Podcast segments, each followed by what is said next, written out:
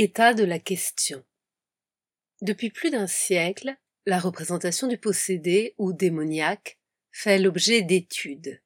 L'essor actuel des études historiques sur les pratiques d'exorcisme dans l'Église d'Occident a permis d'en étudier les aspects médiévaux et renaissants sous les perspectives les plus diverses, en passant d'une histoire locale à une histoire culturelle, de ses interactions avec l'histoire de la médecine et de l'Inquisition à ses dimensions politiques, sans oublier les gender studies.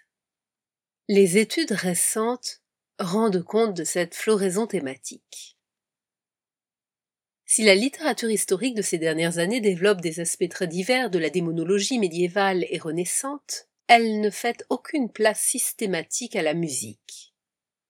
Certes, il est banal d'y trouver l'affirmation selon laquelle la musique fait partie des rites d'exorcisme, de même, il est banal de trouver dans la littérature musicologique l'affirmation selon laquelle, parmi la vertigineuse liste des effets de la musique, cette dernière a le pouvoir de chasser le diable.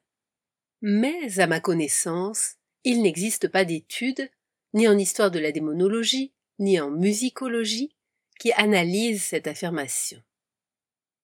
L'étude de la musique dans les manuels d'exorcisme participe de l'histoire des possessions diaboliques elle-même en partie liée à l'histoire de la sorcellerie, ici envisagée de manière secondaire, et à celle de la magie démoniaque.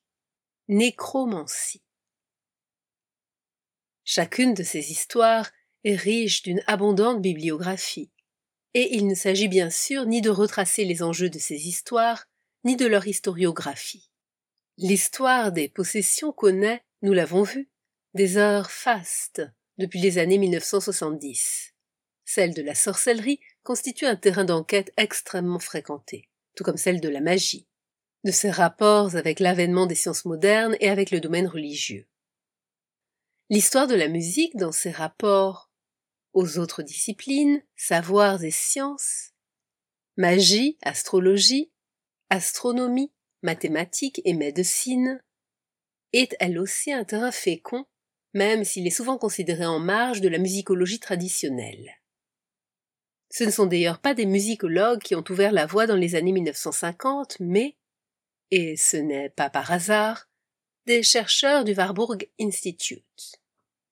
Par ailleurs, excluant ici les recherches des ethnomusicologues sur la musique dans les exorcismes, et celles sur le fameux intervalle dissonant de tritons défini comme le diabolus in musica, certains musicologues se sont penchés sur le rapport de la musique aux démons dans l'iconographie médiévale.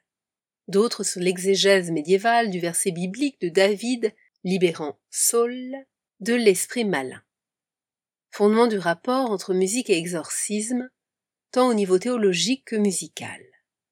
D'autres, enfin, sur quelques-unes des sources renaissantes de la démonologie dans son rapport à la musique. Il faut avoir à l'esprit que l'on se situe à l'intérieur de ce large panorama historique et historiographique. Étudier la musique dans les traités de démonologie en cerne un aspect non seulement négligé, mais à la fois précis, parmi l'abondante littérature de démonologie, les passages relatifs à la musique sont clairement circonscrits. Et, même s'ils sont à considérer dans leur contexte, ils se détachent nettement dans l'immensité du matériel historique. Et fécond, surtout pour l'histoire de la place et du statut de la musique à la Renaissance.